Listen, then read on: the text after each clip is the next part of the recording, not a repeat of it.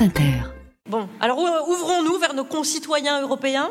Voici une représentante belge parmi nous qui va prendre un petit peu de hauteur sur la question. Ça tombe bien, elle fait déjà 1m90, ça aide. Voici Laurence Bibot.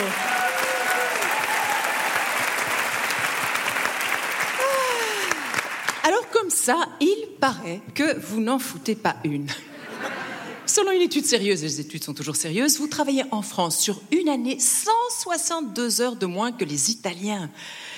Eh ben, ça n'a pas l'air de vous rendre plus heureux. J'ose même pas dire sympathique. Je plaisante. J'ai rencontré beaucoup de Parisiens sympathiques. Je plaisante encore. Mais alors, qu'est-ce que vous faites de ces 162 heures? En fait, qu'est-ce que les Français font le plus? J'entends râler, oui, soit. Se plaindre, certes, parfois. Manifester, oui, souvent. Faire la grève, j'en conviens. Mais enfin, je reformule ma question. Qu'est-ce que les Français font le plus en dehors des heures de travail? Alors, j'ai comme réponse sérieuse, les études sont toujours sérieuses, boire. Oui. Mais je vous signale que vous êtes les plus gros consommateurs de vin d'Europe. Et je rajouterai, pour connaître, oui, oh, vous pouvez vous applaudir. Bravo. Ah non, bravo. Euh, et je rajouterais, pour connaître un petit peu le pays, euh, boire et manger. Manger. Longtemps. Vous mangez longtemps. Et vous parlez longtemps de ce que vous aimez manger ou de ce que vous allez aimer manger. Évidemment, vous écoutez la radio, voilà, évidemment, vous écoutez France Inter, très bien, et je constate qu'ici, on participe activement à faire baisser la moyenne du temps de travail en passant d'une quotidienne à deux heures par semaine, voilà, un très bel exemple.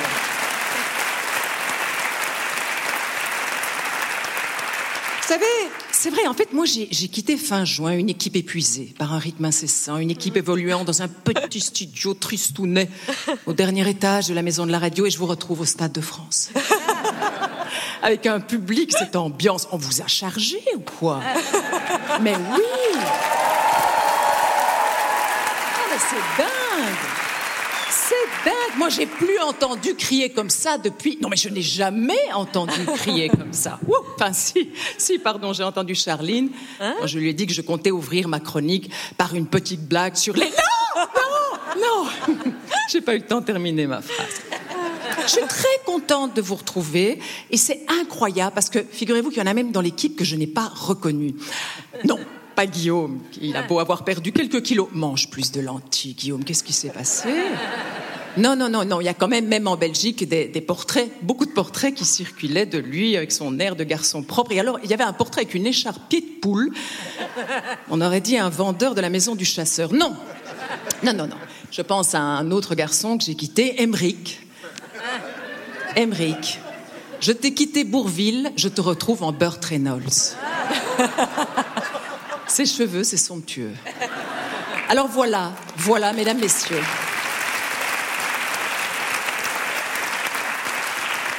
Je me dis que j'ai peut-être ma réponse, voilà peut-être à quoi on servit ces 162 heures de temps en plus, c'est magnifique. Laurence Bibot Merci ma chère Laurence